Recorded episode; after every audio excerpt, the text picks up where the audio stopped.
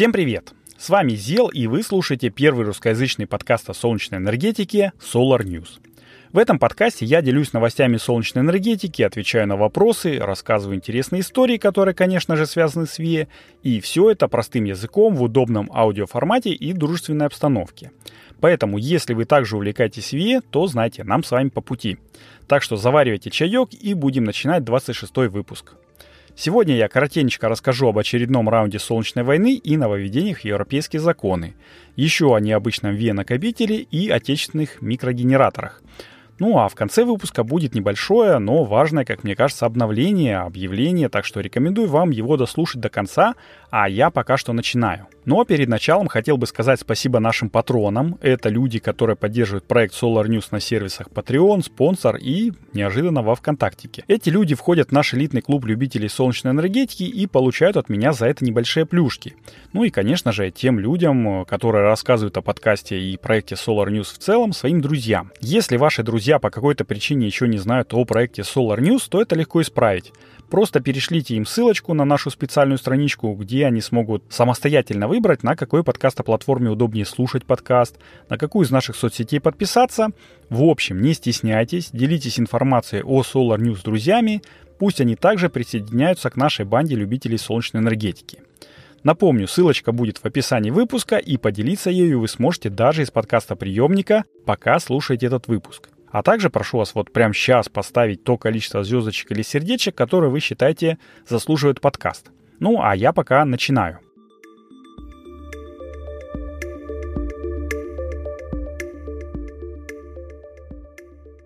А начну я с того, что в ЕС не все так гладко в плане энергетики, как им хотелось бы. Ну, оно и понятно, если отказываться от зарубежных энергоносителей и не уменьшать свое энергопотребление, то кризис, в общем-то, неизбежен. И вот для того, чтобы нарастить собственное производство электроэнергии и придерживаться программы декарбонизации ЕС до 2030 года, напомню, она называется Fit for 55, Э, Еврокомиссия приняла меры по увеличению стимулирования населения и бизнеса к переходу на ВИЭ, ну а также к увеличению энергоэффективности. Эти меры называются Repower EU и включают в себя Первое. Экономию энергии путем повышения энергоэффективности как производства, так и снижения энергопотерь жилых помещений. Второе. Диверсификацию поставок энергоносителей и по максимуму быструю замену ископаемого топлива за счет ускорения перехода Европы на экологически чистую энергетику. И третье – это разумное сочетание инвестиций и реформ. Ну, третий пункт, он самый такой расплывчатый, самый непонятный. В общем-то, все реформы и инвестиции, в общем-то, и должны быть разумные. Но нас, конечно же, в большей степени интересует второй пункт – про диверсификацию и замену. И вот что я вам скажу. С 2029 года ЕС планирует обязать все новые коммерческие, общественные и жилые здания оснащать солнечными батареями. И это мощно, я вам скажу. Ну, интересно только, касается ли это частного строительства, ИЖС, как у нас принято называть, или только тех зданий, которыми могут пользоваться все жители Союза. Ну, типа коммунальное жилье, многоэтажки и так далее.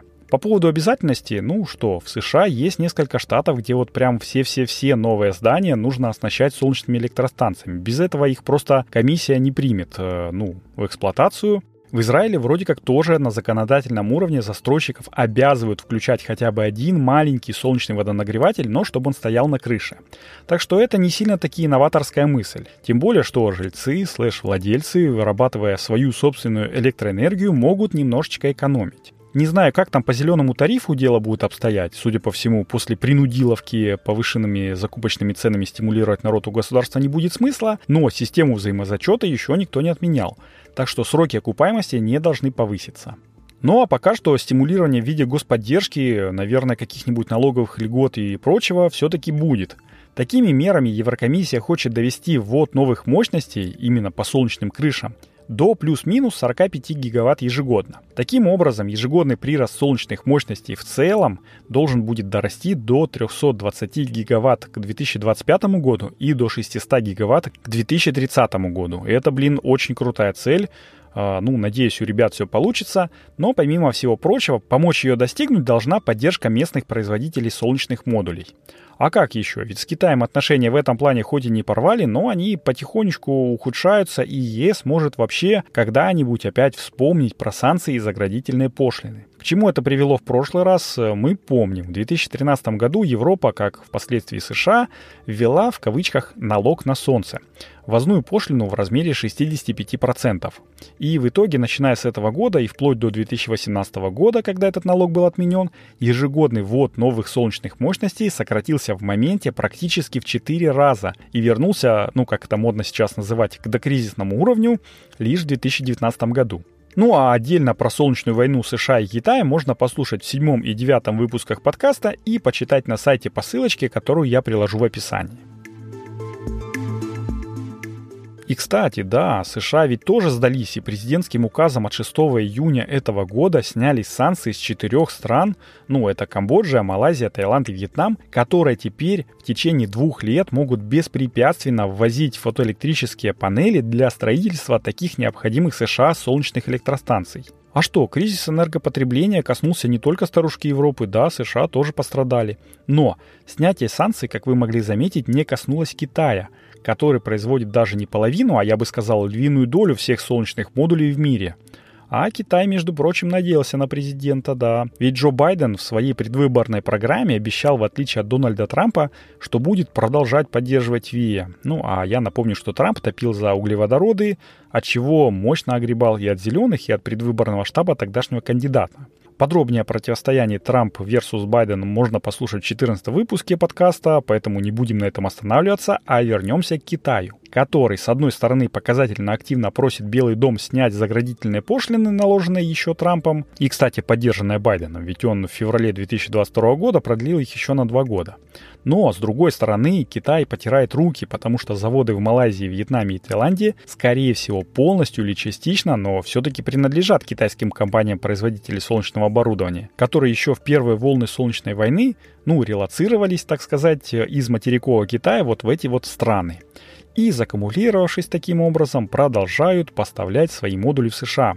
Ну, платя, понятное дело, налоги в те страны, где построили заводы и обеспечивая их жителей работой, так что тут ситуация вин-вин. Да чего там греха таить, они и в США построили заводы, даже в бытность президентства Трампа. Так что китайцы, э, вот мудрая нация, такая вот многоходовочка хитрая, чтобы можно было и, в общем, продавать свое оборудование и никого не обижать. Вместо войн эти мудрые люди завоевывают мир мягкой экономической экспансии. Ну, не всегда мягкой, конечно, иногда и более жесткой, они демпингуют очень круто, но скоро все, как мне кажется, мы окажемся в их дружественных объятиях. Тут надо было бы сказать э, таким саркастичным тоном, но у меня не получается, поэтому давайте сразу перейдем к новостям одной строкой. А короткие новости пришли к нам из двух соседских стран – России и Финляндии. Наша местная РВ, это Ассоциация развития возобновляемой энергетики, если что, проанализировала обстановку в стране и сообщила 30 июня, что микрогенерация это немножко буксует, а еще то, что, ну, цитата, «Микрогенераторы неохотно пользуются этим механизмом поддержки, предпочитая вырабатывать электроэнергию только для своих нужд. Продавать излишки своей выработки им не особо-то выгодно, ведь сбытовые компании предпочитают закупку по цене примерно в три раза ниже той, которая установлена для конечного потребителя. Получается в среднем 2,5 рубля за киловатт-час против 6-8 рублей. В довесок накладывается громоздкий и долгий процесс оформления заявки, когда микрогенераторам приходится ждать подключения к общей сети по 2-3 месяца, а иногда и вовсе по полгода – Ситуацию можно изменить к лучшему за счет субсидий на покупку и установку генерирующего оборудования, а также льгот имущественным налогом. Конец цитаты. Накаркали, блин, ну елки-палки, ведь 1 июня под шумок выходных правительство выпустило постановление номер 1178 о внесении изменений в некоторые акты правительства Российской Федерации по вопросам технологического присоединения энергопринимающих устройств потребителей электрической энергии к электрическим сетям и признание утратившим силу отдельных положений некоторых актов правительства Российской Федерации. Хух, выговорил. Блин, такое длинное название, а сводится все к тому, что давайте, мол, ребята, платить за техподключение теперь вместо 500 рублей за все 3000 а, рублей за 1 киловатт с 1 июля 2022 года. И прибавлять по 1000 еще в течение двух лет. То есть, если ты э, захочешь подключить в 2024 году 15-киловаттную станцию, то будь добр, выложи 75 косарей. Блин, стимулирование это, конечно, уровня правительства Российской Федерации, честное слово. Я, кстати, в 93-м выпуске Патронкаста техприсоединения за 75К2.0 э, в порыве, так сказать, праведного гнева вроде как слегка ошибся, сказав, что 5000 будут сразу в этом году. Вот, я исправляюсь, но вы все равно послушайте выпуск. Там есть небольшая изюминка, как говорил наш преподаватель физики в техникуме.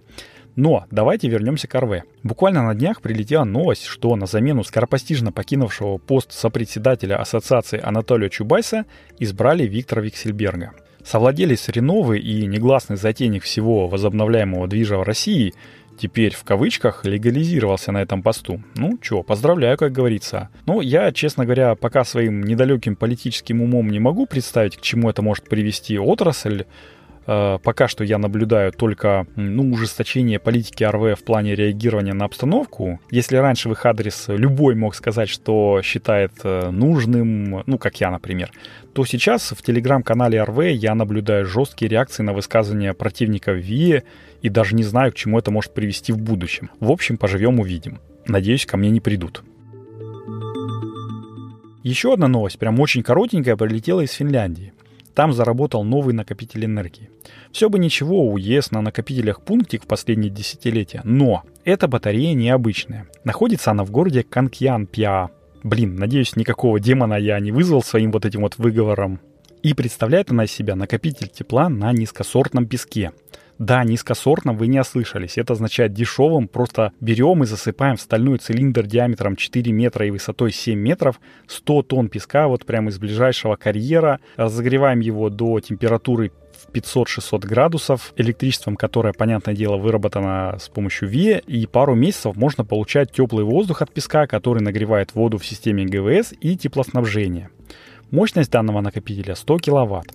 Энергоемкость 8 мегаватт-часов, и это, наверное, круто.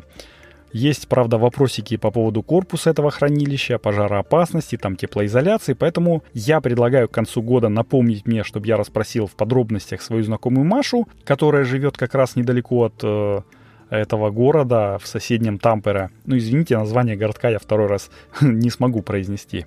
И, кстати, эта новость, она по заявкам читателей телеграм-канала Solar News, которые просили рассказывать и про накопители тоже.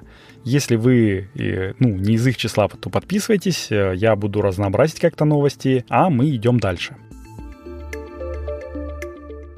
И последняя на сегодня новость одной строкой из Украины. Министр цифровой трансформации Михаил Федоров сообщил, что Илон Маск передал стране несколько Powerwall второго поколения, которые будут стоять на критически важных объектах, больницах и частях МЧС, а запитываться они будут солнечными панелями. И это еще один маячок, который может сигнализировать нам о том, что после окончания военных действий в стране полноценно может заработать компания Tesla.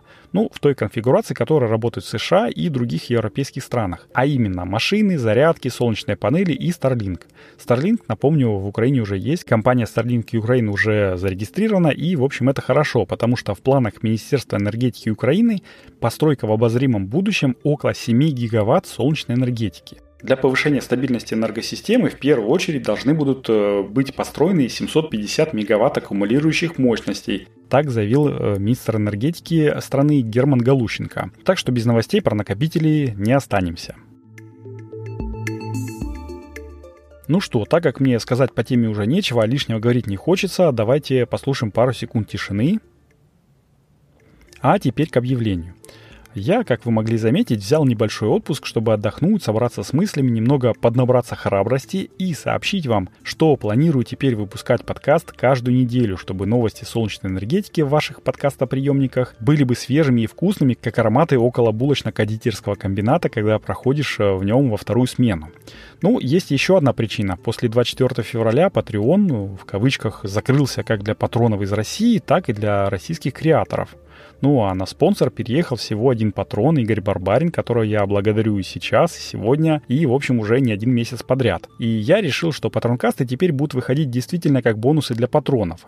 Они будут неожиданные, но не реже одного раза в квартал и будут представлять из себя, ну, такие спешалы на какую-нибудь одну тему, но более развернуто. Например, я все мечтаю доделать выпуск про электромобили с солнечными крышами. Вот как раз будет возможность. Помимо патронкастов, патронов будут э, ждать еще текстовые сюрпризы, интересные фоточки и, конечно же, розыгрыш каждые полгода для тех, кто поддерживает Solar News на тарифе огромное спасибо плюс бонус. Так что если вам нравится то, что я делаю, и вы хотите как-то материально помочь проекту Solar News, то становитесь патроном. Я буду благодарить вас в каждом выпуске.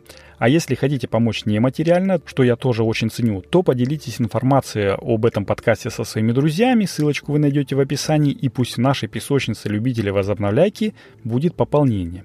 Ну а за теплый или не очень теплый комментарий или отзыв отдельный плюсик карму, потому что любому автору очень приятно, когда он видит фидбэк. Поэтому вы знаете, что делать.